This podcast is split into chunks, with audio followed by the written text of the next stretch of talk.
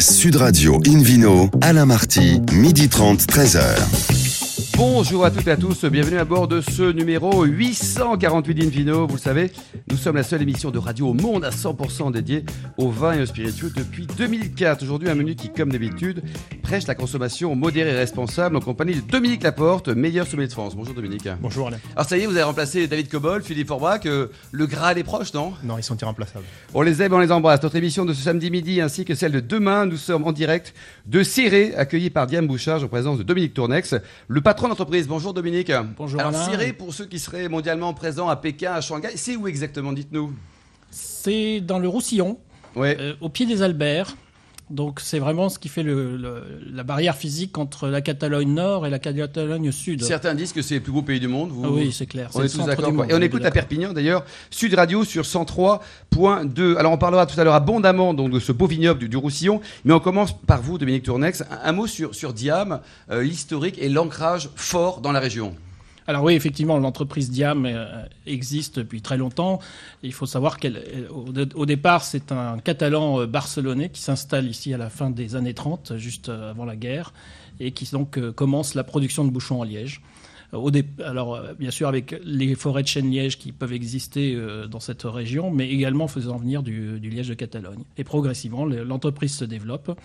Et au début des années 2000, l'entreprise est, revient, en fait, est, est regroupée dans un groupe qui s'appelle le Néo et se développe à partir de là. Et aujourd'hui, donc le capital de Diam Bouchage, c'est un, groupe familial aussi. Hein, C'est un groupe familial, oui. C'est une Ouais. entreprise qui est cotée en bourse. Ouais.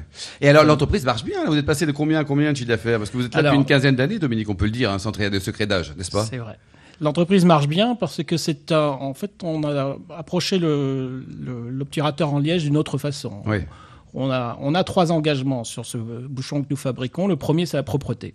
Assurer qu'il y ait zéro risque de déviation sensorielle liée à des molécules qui peuvent être présentes dans que là, on va comprendre là, l'histoire du goût de bouchon. Là, ça vient d'où là? C'est grâce à vous qu'il n'y en a plus? Euh, aussi, entre autres.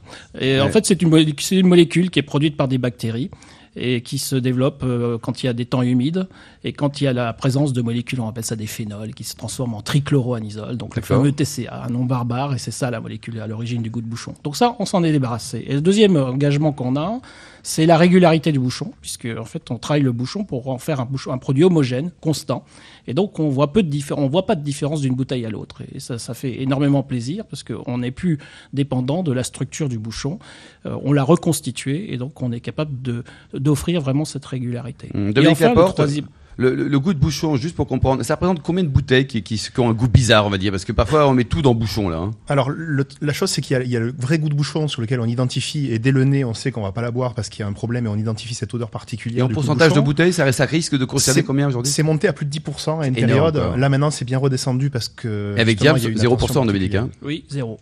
Et le troisième métier donc de l'entreprise?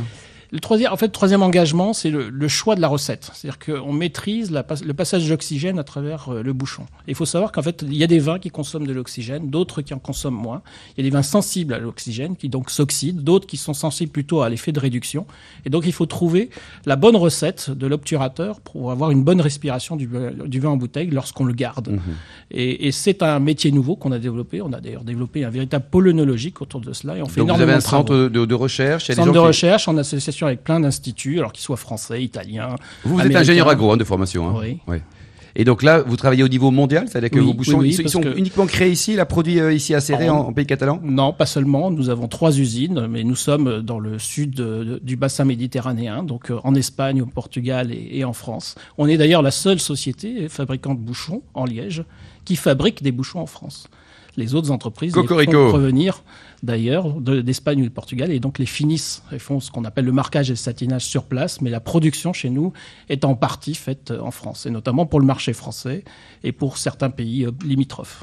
Vous vendez combien de, de bouchons par an? Je sens que Bon, ça va en être, il y, a- il y gros, aura on plein de pas là. très loin d'un demi-milliard euh, sur la France. Un demi-milliard uniquement sur la France. ouais, hein. un, peu, un tout petit peu moins. Un tout petit peu Sur moins combien de bouteilles euh, vendues en. France, Dominique Laporte À peu près, il y a quoi? Il y a 4 milliards de bouteilles à peu près qui sont vendues en France, quoi? Euh, je, je pense. Dominique, oui. eaux-là, oui. Ouais, 3, oui, 3, Ouais, 4. 3-4 milliards, quoi. Donc c'est pas mal déjà, une belle Bon, au marché. total, on en fait 2 milliards, un peu moins de 2 milliards et demi dans le monde, dans 66 pays. Mais nos trois gros pays, c'est bien sûr la France, l'Italie, euh, l'Espagne, et je mettrai aussi les États-Unis et l'Argentine qui viennent euh, juste après. Et la, la partie serrée, donc vous employez combien de personnes? Parce que c'est c'est une À vraie Serré, PME c'est un peu plus de hein. 200 personnes. Ouais. euh, oui. Bon, et les auditeurs qui nous écoutent là pour venir investir euh, dans le pays catalan euh, en dehors des bouchons là, il faut venir ici, car il y a de la main d'œuvre, ils sont sympas, il fait beau ou pas? Oui, oui, mais s'ils veulent investir aussi en bourse, ils peuvent acheter des actions Uneo. Oui, elle est bien. Bon, merci en tout cas Dominique Tournex. Dominique Laporte. Alors vous au départ, vous étiez plus cuisinier que, que sommelier, si j'ai bien compris?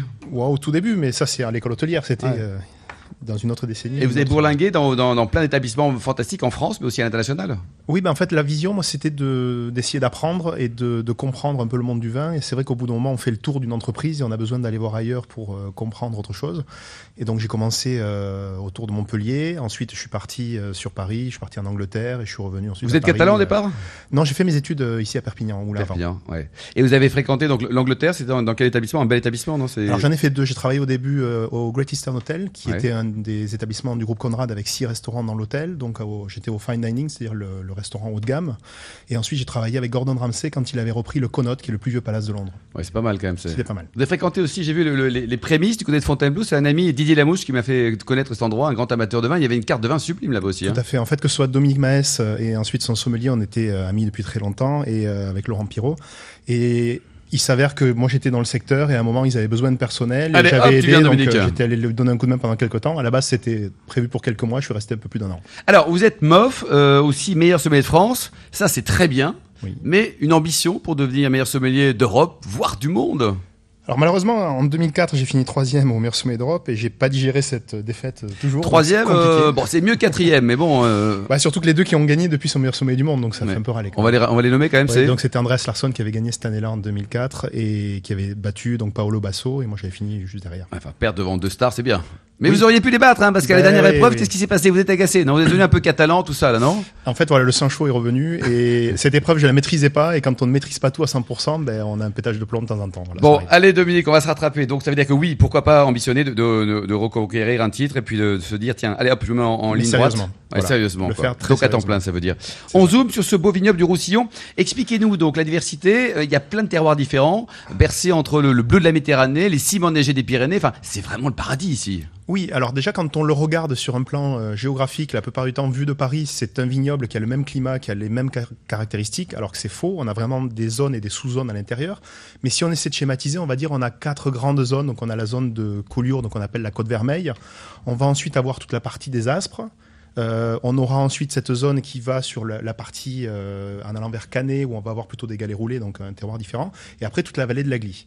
Donc si on schématise, en gros, on va avoir quatre zones bien distinctes, mais dans ces zones, vous allez avoir des subdivisions liées au terroir, liées à la fraîcheur, puisque quand vous allez sur l'arrière-pays vers Caramani, il y a des différences de température qui sont importantes et on n'est plus sur du schiste, on est sur du gneiss. Le schiste, il y a différents schistes et différentes, euh, on va dire, composantes de schiste qui vont apporter une, minéra- une minéralité différente. Et quand vous avez des galets roulés comme à Canet, vous êtes vraiment sur Châteauneuf-du-Pape. Mm. Donc on a vraiment des zones qui vont avoir une incidence aussi euh, liée à la température et les entrées maritimes qui vont jouer donc sur la maturité totale du raisin. Et on se rend compte, quand on est vu de loin, on pense que c'est le roussillon, c'est du soleil, donc ça va faire 15, de- 15 degrés d'alcool. On a aussi des vins à 11,5, à 12 degrés, qui sont euh, équilibrés, mais qui n'ont pas les mêmes, les mêmes caractéristiques. Il faut arrêter de penser que la maturité est obtenue à 15% d'alcool. On peut y arriver en ayant des équilibres qui sont liés bien sûr au pH. Et là, c'est là où le roussillon a une grande force, c'est d'avoir un pH relativement bas. Donc de mieux fixer les acides et la minéralité dans les Mm. vins. Au niveau des couleurs, dans, dans le département, on trouve toutes les couleurs? Il y a du blanc, du rouge, du rosé, du bleu? On produit tout. euh, et la grande particularité, c'est qu'il y a donc deux grandes familles de vins, donc les vins dits secs ou tranquilles, et ensuite on va avoir les vins fortifiés. Donc tout comme les Portos qui sont assez connus pour ce, ce précepte-là. Il faut savoir que les vins de Roussillon ont été des précurseurs. Voilà, les Moris et les. Bagnoules, c'est comme des Portos, mais en mieux, quoi. C'est ça qu'on dit bien euh, mieux, bien sûr. là Ouais, et de loin, quoi. Voilà, et alors, donc, aujourd'hui, il y avait une tendance à l'époque peut-être de rouge. On redécouvre les rosés. C'est que- comment ça se passe la ventilation des, de l'offre, en tout cas du Roussillon? Alors historiquement, on a toujours fait des, des vins rouges dans la plupart des régions de Méditerranée, mais moi je trouve que le Roussillon, la plus grande de ses forces, c'est aujourd'hui le vin blanc. Mon Le vin sens. blanc. Et ça, ce sont des, des vins qui sont créés. Alors, ça dépend de la pâte du vigneron, je suis d'accord. Mais en général, pour être gardé ou alors pour être consommé dans, dans l'année. Comment, comment vous voyez les choses, Dominique Alors, il y a différents profils en fonction du travail du vigneron. Tous les vignerons ont une gamme généralement. On a des vins dits de soif que l'on peut consommer très facilement dans différents instants. Et après, on va avoir des vins un peu plus travaillés avec plus de matière que l'on va pouvoir garder de nombreuses années. Mais un vin du Roussillon, de manière générale, se garde facilement une quinzaine d'années. Une quinzaine d'années, quoi. Oui, sans aucun problème. Après, Et- ça dépend comment Et il le type de plat de gastronomie, il y a une offre gastronomique qui est sympa dans le département aussi. On peut se, se restaurer. On a des, des bons restos, comme je sais pas, le, le Fana à la Banyuls ou alors à Bellesta, des choses sympas aussi? Oui, alors on a la chance d'avoir beaucoup de restaurants une étoile Michelin dans le secteur, donc ce qui est plutôt pas mal. Et puis après de très belles Et des bons aussi. plans financiers, parce que souvent c'est Oui. pas trop cher, hein, parce qu'ils veulent la seconde là, et pof, on fait une bonne affaire. Non, mais c'est ça, il faut aussi trier puisque vous avez aussi beaucoup de restaurants saisonniers de par la, le succès de cette région, notamment en été. Donc il faut vraiment aller chez des gens sérieux qui font des produits frais, euh, d'origine connue. Quelques noms, allez-y, citez les gens sérieux, après on passera aux gens pas Dans sérieux. les saisonniers ou pas dans les saisonniers Les deux, les deux mon commandant. Bon, dans les dans les grands classiques, moi je suis assez fan donc de, de ce que fait euh, Laurent Lemal donc à Bellesta avec la, la coopérative. Pour moi, c'est Qui a une étoile, très ouais. bien. Vous avez aussi euh, donc la Galinette aussi où Christophe Com travaille très bien dans Perpignan. Euh, ça, ça fait partie des pour moi des, des valeurs sûres. Vous avez à, à Montnay aussi euh, l'auberge du Cellier qui est qui fait partie des Bon, faut y aller quoi. Voilà, exactement.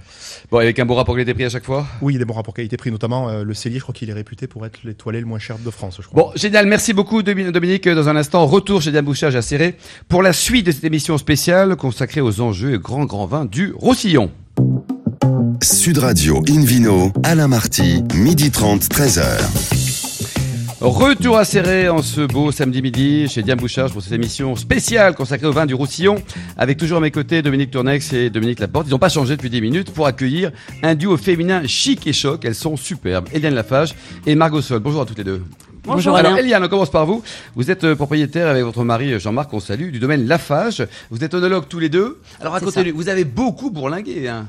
Voilà, on a beaucoup bourlingué, on a un parcours un peu atypique, hein, donc euh, on Vous était- avez vinifié dans combien de pays? Trois pays différents? On a vinifié dans euh, quatre pays, Quatre pays, différents. quoi. Voilà. Racontez-nous ça, alors. Et euh, bah, c'était voilà nos études d'œnologie et à la suite de nos études, c'était voilà comment voilà moi je suis rentrée en œnologie, je me suis dit moi je vais voyager vraiment avec le vin, donc ça a été le premier la Californie voilà sur des stages, ensuite l'Australie, l'Afrique du Sud. Et ensuite, j'ai eu la chance de, de partir aussi sur, euh, sur le Chili. Sept avec, ans euh, au Chili. Hein. Voilà, avec cette vinification au Chili, donc euh, c'était juste magique. Voilà, c'était une expérience assez fabuleuse de bah, d'ouverture d'esprit, de richesse, de voir autre chose qui se passait sur des vins. Voilà, euh, d'autres cépages, d'autres terroirs, D'autres manières de travailler, d'autres ouvertures d'esprit Tout à également. fait. Quoi. Voilà, il faut dire que c'est vrai que voilà, le, tout, c'est, l'hémisphère sud, donc ça permettait en fait de faire une vinification dans l'hémisphère sud, donc tout février, mars, avril, et ensuite de, de revenir, de travailler euh, donc dans une autre cave ou dans la nôtre, hein, voilà, ou de faire des vinifs chez nous. Au départ, c'était ailleurs, puis chez nous, euh, donc août, septembre, octobre ici. Donc Bon, ça vous conseillez à tous les, les jeunes qui aiment le vin d'aller voir ailleurs Oui, et de oui, revenir bon, ah, enrichis par ces belles expériences. Voilà, non? Complètement. Mais aujourd'hui, Ouais. c'est- rentré un peu dans les mœurs. Et c'est vrai que les œnologues diplômés, en général, ils Et partent, une bonne ils en chose, profitent. quoi. Voilà. Mais au départ, on était quand même un petit Alors, peu la précurseurs. phage, là-dedans. racontez-nous, Eliane. Donc ça, c'est tout jeune, 20 ans. Voilà, il y a une Et vingtaine quelle réussite Bah oui, aujourd'hui, oui. oui, oui. Alors, Voilà. vous êtes, il y a quoi Au total, 160 hectares. Vous êtes tout dans un seul endroit Il y a plusieurs endroits Alors nous, euh, bah, comme l'expliquait Dominique, euh, le Roussillon, euh, c'est une terre. Alors lequel Parce voilà, qu'on en a deux aujourd'hui. Hein, Ah bah, ou Dominique Laporte. Laporte. Voilà, qui Ouais. expliquait que bah, le Roussillon, c'est toute une richesse de terroir et, et de climat, et, et c'est vrai que euh, on a on a eu la particularité en fait de nous implanter un petit peu dans, justement sur ces différents terroirs et ces différents climats, et d'y adapter un, un peu les cépages. C'est-à-dire voilà, on a toute une partie qui est surcannée, donc proche de la mer. On parlait des galets roulés, et là on a essentiellement des blancs. Pourquoi? Parce qu'on bénéficie beaucoup de la fraîcheur euh, euh, des entrées maritimes, et, du coup, ce qu'on cherche sur un blanc, c'est euh, la vivacité, la fraîcheur, l'arôme primaire du fruit, et, donc du coup, on a planté beaucoup de blancs pour avoir cette fraîcheur euh, là. Et ensuite, donc on a un vignoble sur les Aspres. Donc les Aspres, c'est un vignoble qui est à 300 mètres d'altitude, tout en courbe de niveau, et qui est vraiment le dernier pi- vignoble Sur les euh, contreforts, voulez des, dire des- des Pyrénées. Euh, voilà, et ensuite on a une partie du vignoble qui est sur Maury, euh, voilà, et avec euh, le château Saint-Roch aussi, et voilà des schistes, vraiment autre chose, des beaux grenages, des beaux carignans. Donc une variété, vraiment- vous confirmez, de, terroirs Voilà. qui est assez étonnante. une quoi. variété de terroirs, une variété de cépages, et du coup, en fait, ça nous permet, voilà, d'avoir un grenage des aspres qui va donner un profil aromatique complètement différent du grenage de, de Canet ou euh, de, des grenages de, de Maury, et du coup, ça nous donne en fait toute une palette de, de vins, de, de cépages, de diversité de vins, et ensuite, soit on assemble, soit on n'assemble pas. Hmm. Alors Eliane, votre mari est Ouais. œnologue également comme vous, hein, vous travaillez fait. ensemble. Et comment vous faites pour répartir le boulot? C'est un jour sur deux, c'est quoi? Alors, euh, on répartit. En fait, bah, aujourd'hui, euh, moi, je m'occupe essentiellement des blancs, des rosés et des vins doux naturels. Lui s'occupe plus des rouges. Lui s'occupe beaucoup plus du commerce. Moi, je vais plus sur le marketing. Voilà, euh, les Et c'est soirées. une, euh, force de bosser en famille. L'onotourisme. Euh, C'est une force. Voilà, il y a des avantages et des inconvénients forcément. Il y a 24 sur Aujourd'hui, euh, 24 euh, quand même, non? Voilà, mais aujourd'hui, donc on a quand même voilà nos, nos, nos champs d'action qui sont euh, qui sont séparés et qui permettent que chacun ait son espace. Mais après, c'est une force parce qu'effectivement, on est tous les deux, deux passionnés et euh, et on s'est vraiment rejoint là-dessus. Et, et je pense que l'union fait la force. Ouais, et, un plus et- un égale trois, et Quand quoi. on parle de vin, voilà, il y a quelque chose, il y a une alchimie qui se crée et qui, qui a permis d'en arriver là Et aujourd'hui. le quoi. style d'Eliane, alors qu'est-ce que fait Qu'est-ce qu'on peut retrouver dans vos vins là? La Eliane Touch, c'est quoi? Alors moi j'aime beaucoup euh, ben voilà beaucoup de fraîcheur dans les vins, euh, beaucoup d'aromatiques, euh, le côté élégant en fait et de toujours travailler l'équilibre qu'il va y avoir entre ben voilà cette vivacité, cette trame de fraîcheur qui est un peu je dirais la colonne vertébrale en fait si on peut comparer j'a- j'adore comparer en fait euh, la description d'un vin avec une personne parce que Alors voilà, on commence par les pieds. voilà, Alors, on c'est le pied on- quand on le boit, voilà, avec voilà. modération. Non, voilà. on, va, on va dire que voilà, il y, a une- il y a une trame dans nos vins de, de fraîcheur qui est, qui est très importante et qui est aussi un garant de la longévité des vins. Voilà, l'idée c'est de faire un vin mais qui dure aussi dans le temps. Tu parlais de de, de, de, de 15 ans, je serai peut-être pas là sur tous les vins, mais Hmm. mais en tout cas, euh, voilà, il y a des jolis vins de garde. Mais du coup, cette fraîcheur et cette, cette trame, euh, voilà, et ensuite euh, l'équilibre entre ça et euh, voilà, on met du gras, on a on a on a beaucoup de soleil, on a on a des cépages qui qui sont vieux, qui vont donner beaucoup de beaucoup de corps, beaucoup d'amplitude, et donc c'est trouver cet équilibre, voilà, avec parfois un petit peu de bois, mais très léger pour amener. Et ça, la chaque année, c'est remis en cause. Chaque année. On réfléchit, quoi, c'est beau Ouais. ça. Mais Alors- en même temps, c'est ce qui rend passionnant. Hein. Ouais, et puis une métier. banane, un grand sourire, ça donne envie. Margot, alors vous, c'est- une, une autre histoire, le domaine Sol. Hein. C'est familial depuis cinq générations. Vous l'avez pas créé il y a- il y a 20 ans comme, euh, comme Mm. Eliane. Hein. Non, effectivement, nous, ça fait donc depuis 1913 qu'on est euh, donc à Elne, entre Perpignan et Collioure. Oui.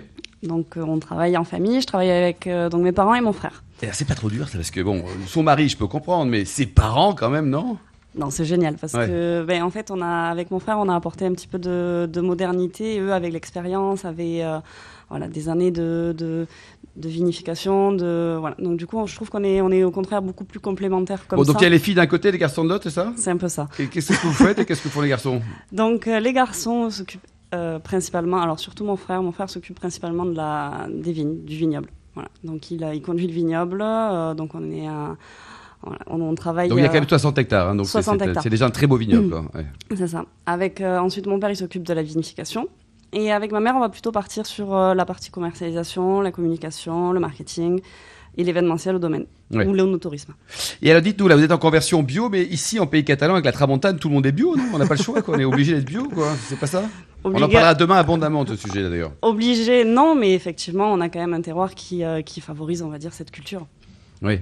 C'est euh, beaucoup plus, euh, c'est- plus évident, on va dire. Après, euh, Et les vins alors, dont vous produisez combien de bouteilles par an à peu près euh, Autour de 200 000 vous 200 disiez. 000, ouais, Et 200 000. il faut les vendre. Alors comment vous faites? Vous avez des- le marché local, le marché national, international également. Comment c'est organisé, Margot? Alors, nous, euh, à l'inverse d'autres, quand mes parents ont commencé, ils ont ils se sont en fait ils sont partis du- de la région. Ils ont voulu euh, sortir de, des frontières de notre département. Les Ils frontières du département. Elle est belle la vie quand même. hein. Ils sont partis donc dans- sur le reste de la France. On s'est énormément développé donc euh, en Bretagne, en Alsace, euh, sur sur ces régions. Et ensuite là maintenant, moi c'était mon projet quand je suis revenue sur le domaine, j'ai voulu développer un petit peu plus le local. Donc faire venir les gens au caveau.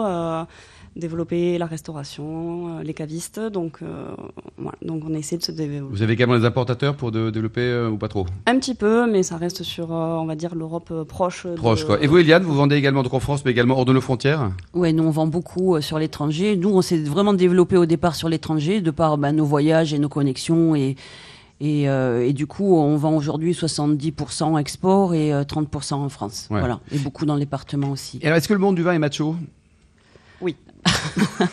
Ça, c'était Margot. Eliane, elle a failli dire oui, mais pas. Enfin, elle s'est fait avoir par, par Oui, Margot ça, là. ça hein. reste, un- ça reste un monde de d'hommes quand même. Après aujourd'hui il y a quand même beaucoup de femmes, mais oui ça reste un monde Et assez dans la, masculin. dans la euh, sommellerie, euh, Dominique Parce que l'est- pour l'instant, il n'y a aucune l'était aussi. femme meilleure sommelier du monde? Pas Non. une. Meilleure sommelier d'Europe, à de mémoire, pas une non plus? Non. En France?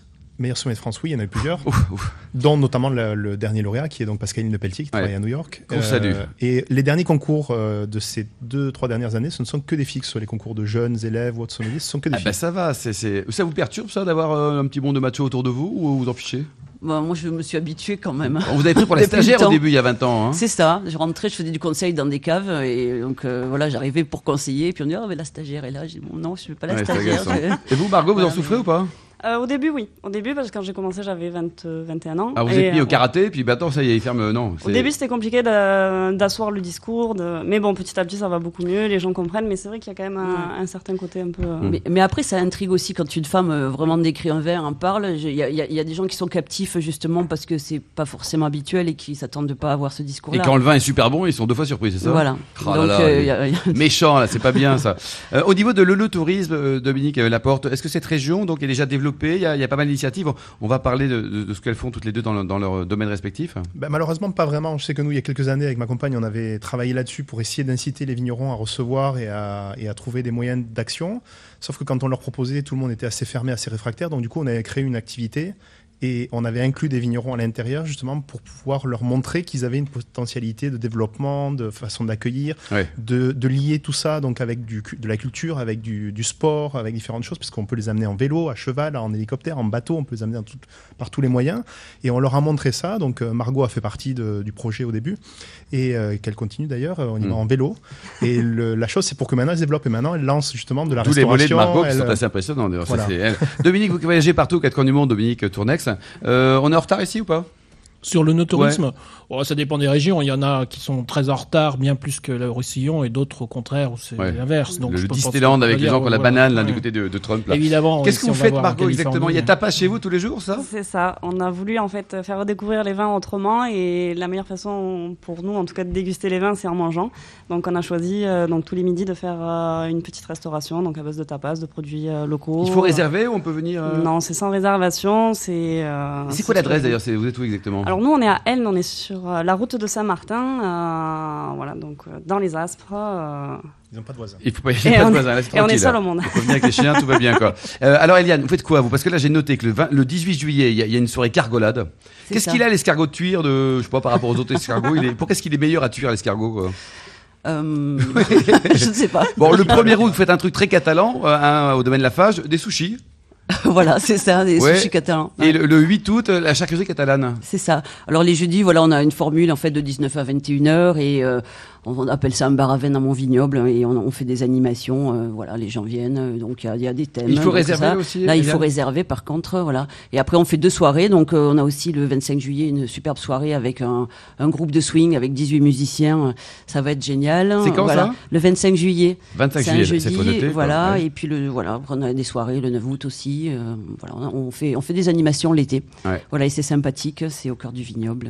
et, Et alors ça, c'est pour, pour faire connaître également les, les vins, Margot. C'est-à-dire qu'au au, au final, au sortir de cet événement, on, on achète quelques petites bouteilles quand même. euh, Ah oui, le. ça marche bien? Oui, ça marche bien parce que les gens en fait ont passé un bon moment. Euh, souvent, nous, on s'en on s'en est rendu compte, les gens passent que- presque la journée avec nous. Ils Oui. viennent, ils arrivent à 11h, ils font la visite de la cave, euh, ils font une petite dégustation, ils mangent, ils repartent, c'est facilement 5 ou 6 heures de l'après-midi. Ouais.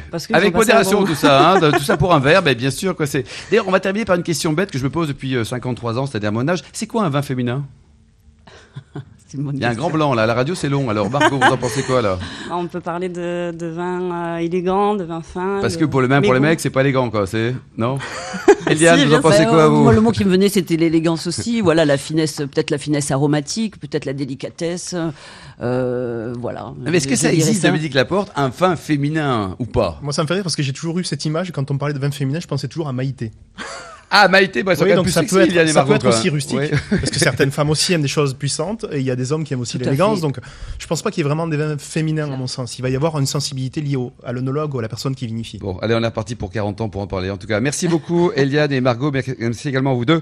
Les deux Dominique, hein, Tournex et Laporte. Fin de cette émission consacrée au vin du Roussillon. Pour savoir plus, rendez-vous sur sudradio.fr, invinoradio.fr ou notre page Facebook Invino. On donne rendez-vous demain à 12h30 précise pour une nouvelle émission toujours en public et Nous serons toujours à chez Diam Bouchage. On parlera notamment de vins bio, nature, vegan. Sont-ils meilleurs ou moins bons que les vins conventionnels? On en débattra avec nos invités, notamment Lionel Lavaille et Hervé Bizel. D'ici là, c'est le moment. Excellent déjeuner. Gardez la banane, restez fidèles à Sud Radio et surtout, respectez la plus grande démodération.